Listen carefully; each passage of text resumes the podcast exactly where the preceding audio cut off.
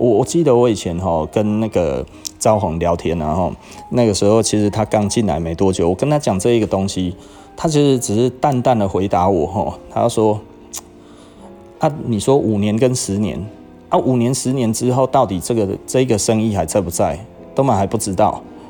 啊，你现在在讲那些，不如把手边的线赚到再说。我那个时候就跟他讲，如果你没有看长远的东西来说的话，哦，你现在做的东西其实都是随意直接收割的东西，你真的是两三年就会没有了。我说我做了十年，你听我的没有错，因为那个时候其实招红是一个比较难说服他的一个人，哈，所以你跟他讲什么他都不太听，然后那所以他那个时候就是很难教啊，但是但是。他他的好处就是你跟他讲的，他只要同意了，他就会做。那所以他会跟我讲说，那你你讲什么？这是你讲的，你叫我这样子做，我觉得不对，但是我还是会做。但是如果出问题，你不要说是我的我的问题，我都会尽全力帮你做。那如果没有做好，就是你的方法有问题。呃，我想说，那也可能是你执行的问题啊。我们还要检讨执行，没有所谓的这些成败的问题，因为这个东西其实我们就是要做到会成功。如果没有成功，就代表我们整块这个十年的规划其实是有问题的嘛，吼。所以其实简单的来说，我我们现在在做的，其实就是在做我们在。过十年、十五年、二十年的这整体的规划，当然它整个要走完，整整条还要走完的话，当然还要十年左右。然后，那呃，目前没有很顺利。那没有很顺利，其实还有景气的关系啊，因为我们现在景气变这么差哈，其实变成我们反而看不出来。那前面十年的整个的擘画已经差不多都已经走完的那一个状况，我大概已经又学到了很多的东西。然后到这几年，我一直发现到我们真正的问题之后，然后我决定了我的走向，也就是说，我决定做小生意这件事情，我不做大生意哈，因为我曾经在。那个第一年到第十年，那个时候做到一个程度之后，那个时候我还没有思考到说我要怎么样进军全世界。我那个时候一心想的就是把营业额冲到一个程度之后，然后要进军全世界。那那个时候所有算一算之后，所有的开销，然后再加上整个这样子起来，我觉得我只要能够做好一件事情，因为我那个时候的思维其实很简单哈，我那个时候是用三国志思维。有玩过光荣的《三国志》，大家就知道了哈。其实我的意思就是，我这些城池每个月所所，无论是大小城池，它都会有这些金钱，都会有这些东西嘛哈。只要每个。通通都有生产出东西，无论多或少，只要有不赔钱的话，基本上都会溢注到本店。溢注到本店之后呢，然后这个东西应该说溢注到总公司，总公司这个就是一个大水库。你无论做多少，你无论做多少，只要不赔钱，都会注入大水库。大水库就是我来用，我来用的时候就是往外国去杀，外国那一个城池。多强大，多怎么样？哈，你面对那一种城城池很大的，你怎么打？就是连环战，一直打，一直打，一直打嘛，打到打下来为为止嘛。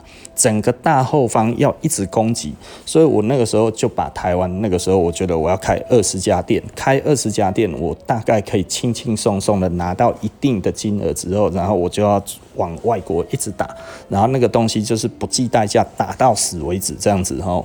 那个时候的。简单的想法就是这样子，可是当我开到四五家店的时候，我就开始觉得不太对劲了。营业额的确都是有增加哈，那每一家店好像看起来都还算赚钱，都不赔钱。那但是呢，整个货款的压力还有那个上来的时候，你会觉得太不可思议的多了哈。那所以你那个时候就会觉得，这样子真的我能安心的做下去吗？然后后来我就试着把店删减掉，删减一删减，竟然钱就出来了。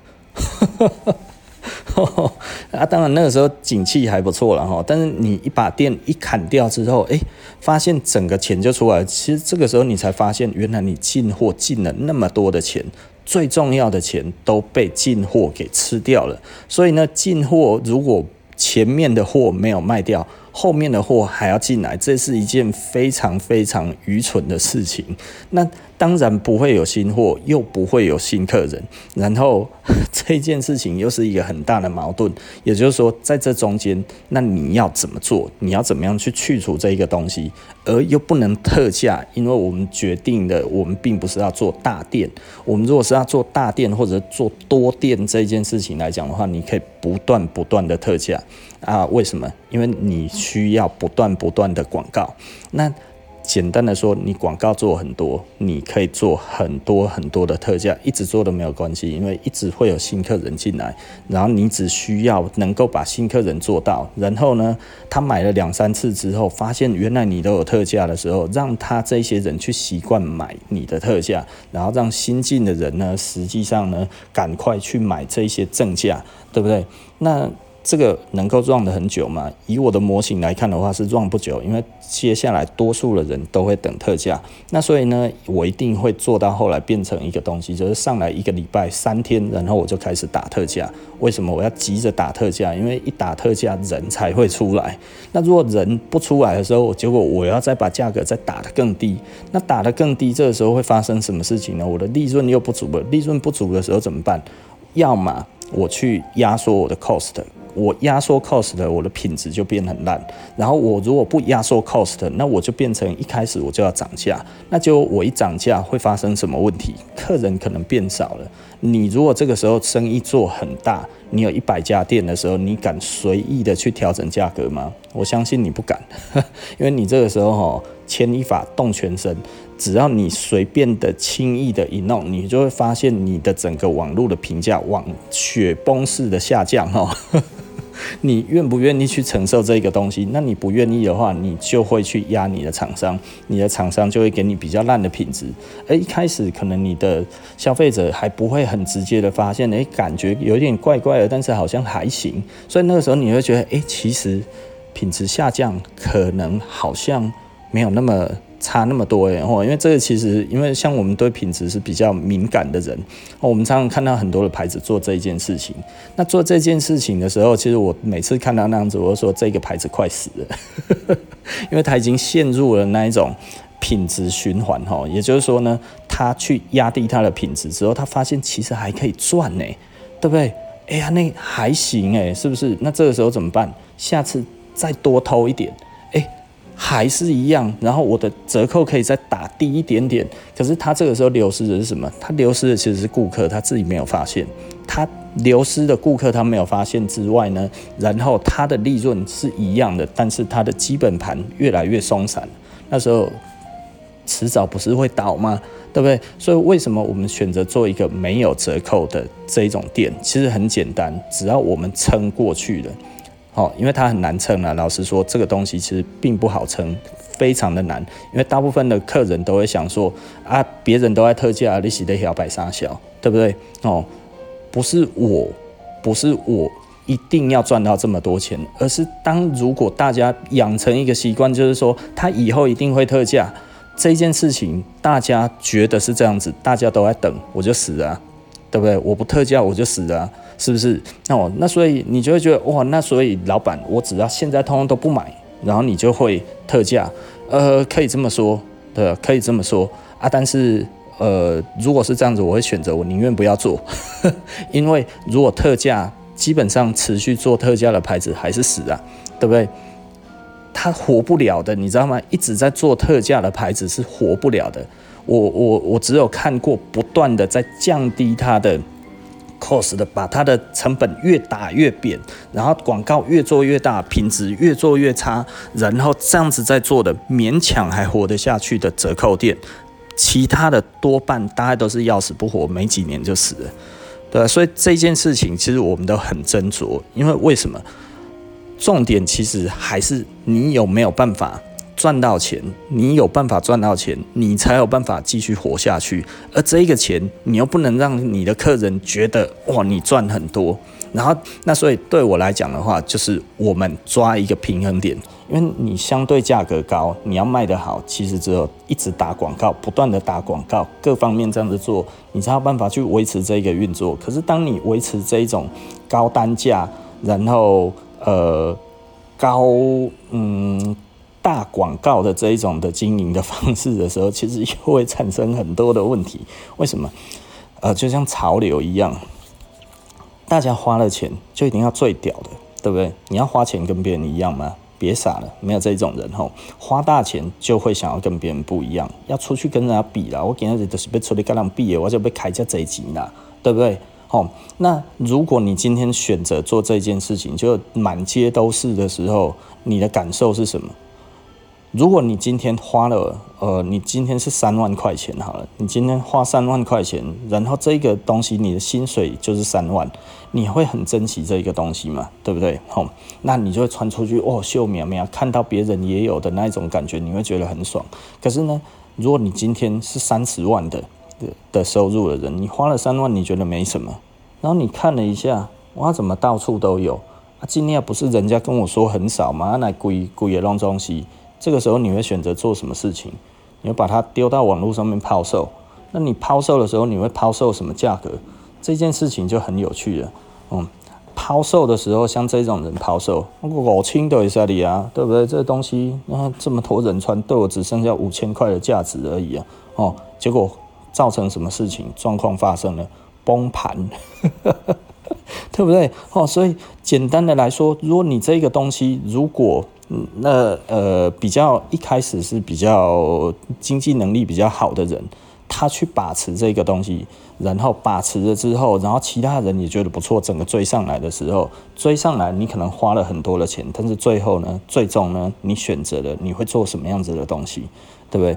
哎，我看过不少的牌子或者什么这些东西，人家这样子拿出来之后，他觉得，哎，这个是那变价怎样呢？随便卖，对不对？随便卖东西就死啊！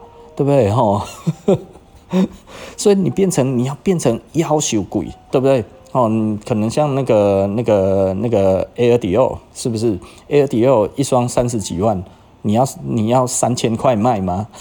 三千块没人敢买，对不对？可是 Air Dior 真的敢穿出去的人真的太少，而实际上这个东西也真的他妈的有够少。然后这个时候你穿在街上，其实别人无啊，惊到我疯啊，够够贵啊，是不是？简单的来说就是这样子嘛，哈，所以你如果真的必须要做到这一点的话，其实你就要做到这一个价格，你要做到这一个数量，就这么少的数量，然后呢还要很大的广告，所以你仔细的想想看呐，到底是广告贵呢，还是单价贵？当然是广告贵啊。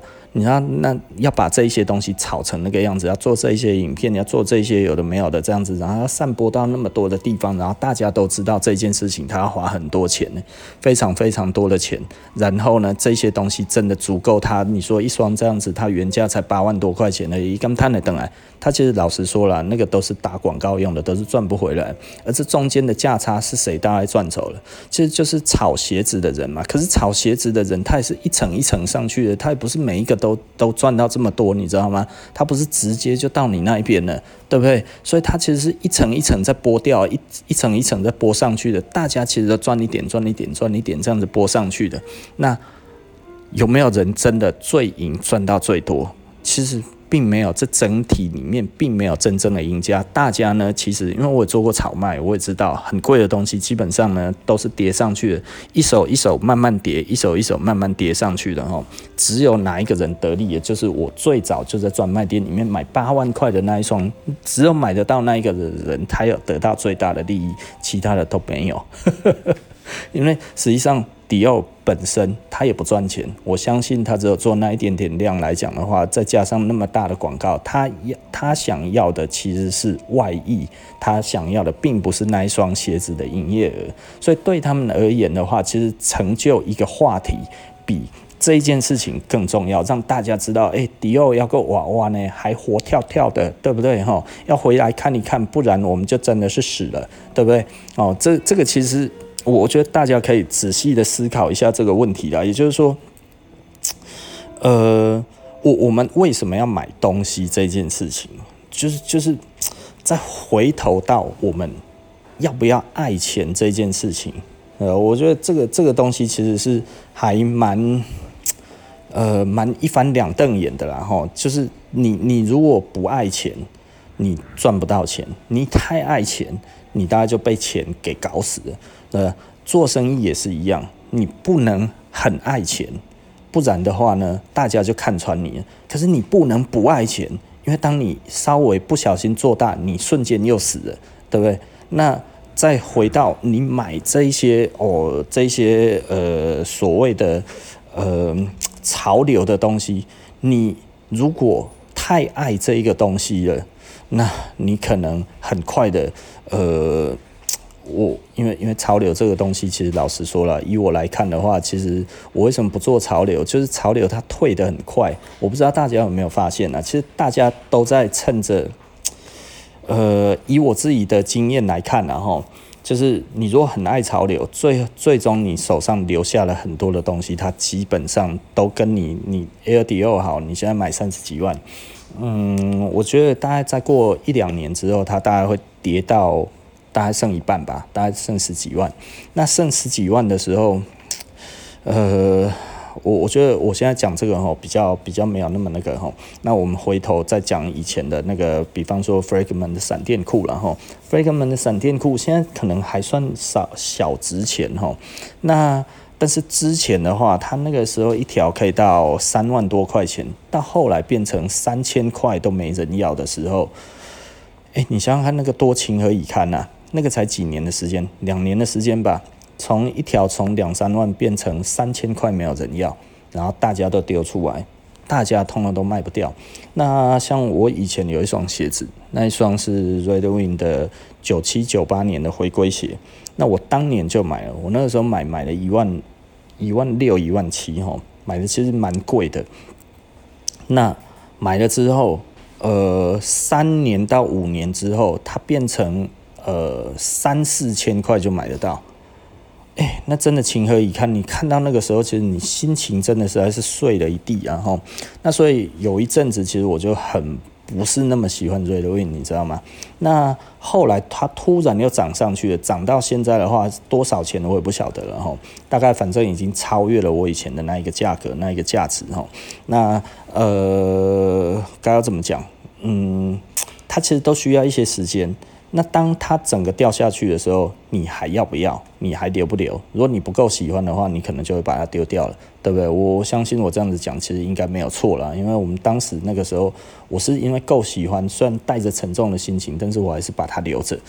那就像呃，我觉得很有趣的一点，然后就是，比方说，我前一阵子有讲到那个 M 四二，那 M 四二的行情呢，我那个时候买的时候，买了之后它正在下下跌当中哈，所以它整个就啪啪啪啪啪，就是一直下去哈，然后呃，后来的行情比我的那个买价哈，一开始的买价还要低，还要低蛮多的时候，其实我就觉得哇靠。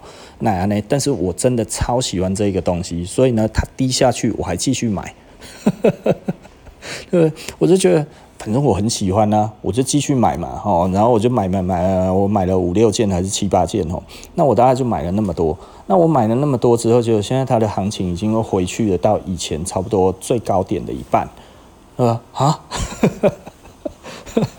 哦，我我我觉得就是我第一件买的那个价格呢，呃，已经都已经涨一倍上去了，然后我到后来。便宜的买的那一些，然后整个又全部上去的那个心情，真的实在是让我觉得，对啊，你必须要很清楚，就是它会有高低，然后你要知道，你就是喜欢它而已，你并不是因为这个价格跟这个价值跟这个价钱才喜欢这个东西，是无论这一个东西有多少现在的行情，你都依然会觉得我还是喜欢这个东西的东西，你才要买。或者是你买这个东西之后，你就要有这个心态，无论它变成什么样子的东西，你都还要把它继续留着。其实这就是我一直想要跟大家讲的，你不要去追那一些什么会有多少价值，会有多少那样子，然后因为这个现在多少钱，然后之前多少钱，然后所以你才买，千万不要因为钱去买一个东西，千万不要因为钱去去去衡量一个东西之后买了，因为价值一定会变，当价值变了的时候，你就会。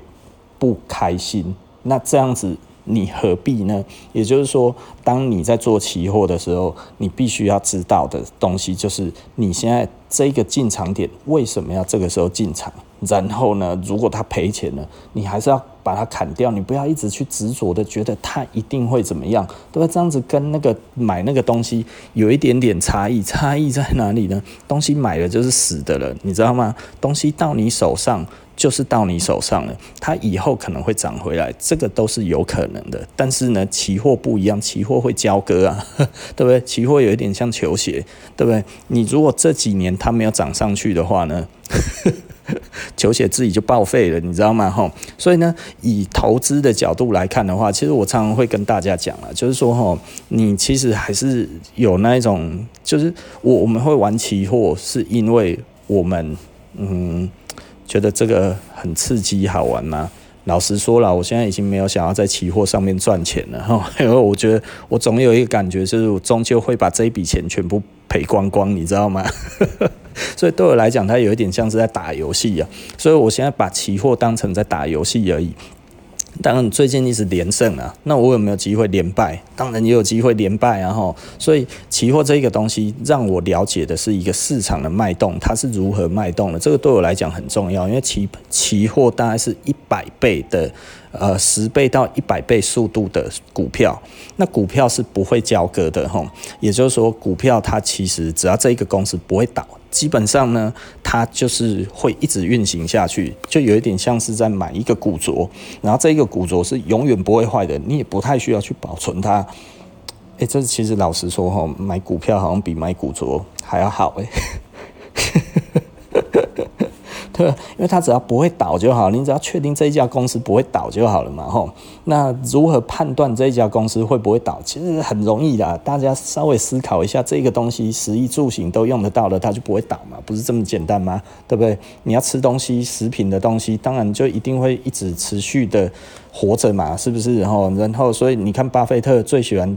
投资什么可口可乐啊？哈，这，他是说可口可乐最好了，对不对？因为不会倒啊，对不对？大家又爱喝，是不是？哈，糖又很多，大家都发胖。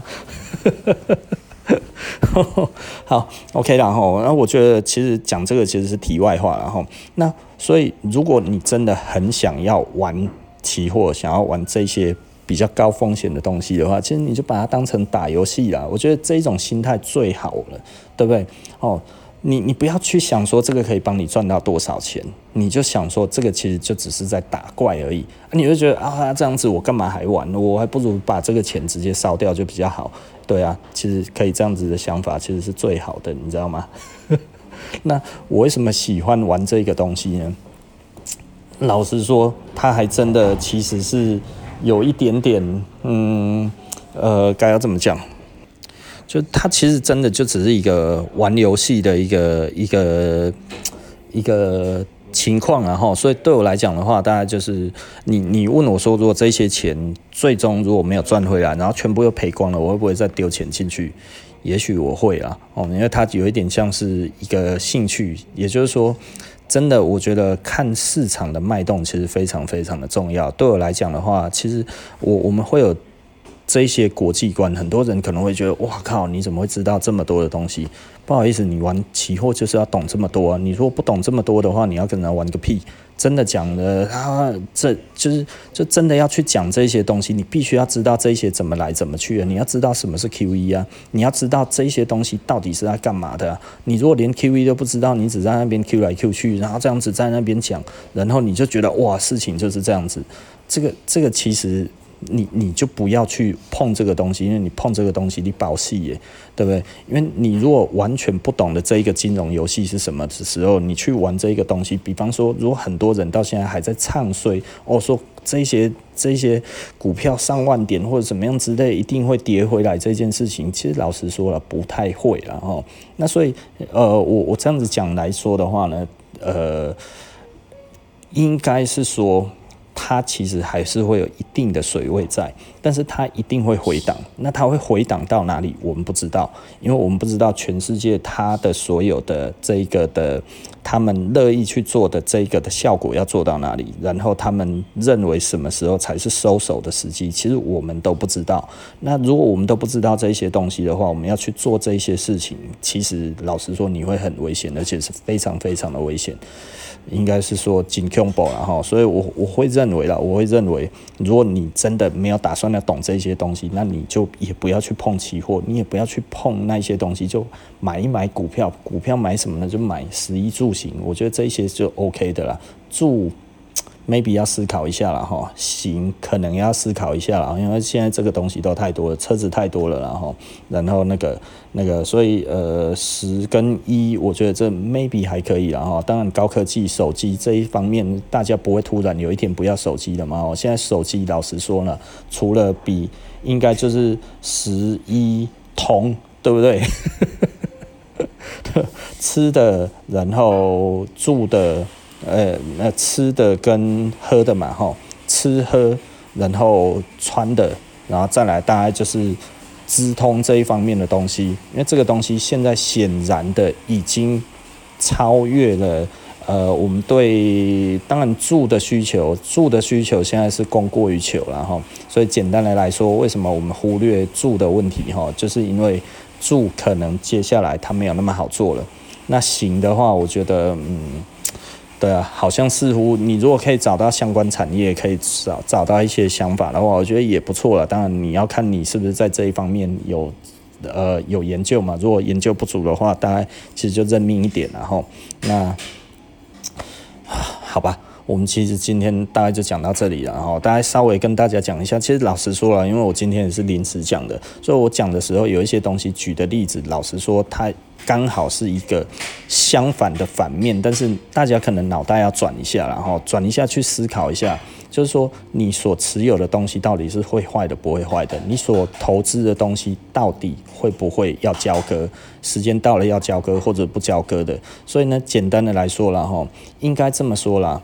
呃，如果时机到了，它就会坏掉，就会崩解的这个东西，其实就是投机财，对不对？吼，那如果呢，这个东西是不会坏掉的，是投资财。那如果投资跟投机是不一样的概念，在做东西的，也就是说呢，投机你必须要讲究的，除了时机，还有你的价位，对不对？然后什么时候才是最适合的进场点？可是如果这个东西是不会坏的，那不会坏的话，什么时候都可以进场。都没有关系，即便你在高点也没有关系，即便过了两年之后下下杀砍半都没有关系，因为就像我讲的，我的 M 四的我本来收的价钱其实收的，我那个时候觉得算低的，结果它还继续腰斩，腰斩之后后来都没有没有人丢出来，为什么支撑出现了？为什么支撑出现了？大家再再下去。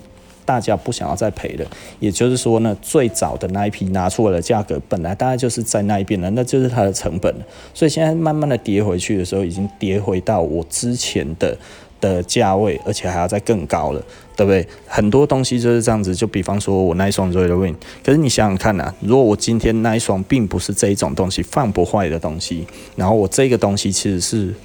呃，比方说，呃，某一些球鞋，Max 九五好了，Max 九五会水解的。那 Max 九五大概五年左右会水解，五年到六年吧。所以你如果这中间你没有穿，它也会坏；你没有卖掉，你也没有钱回来。最终呢，它变成废物一堆。在那个时候，你要怎么处理它？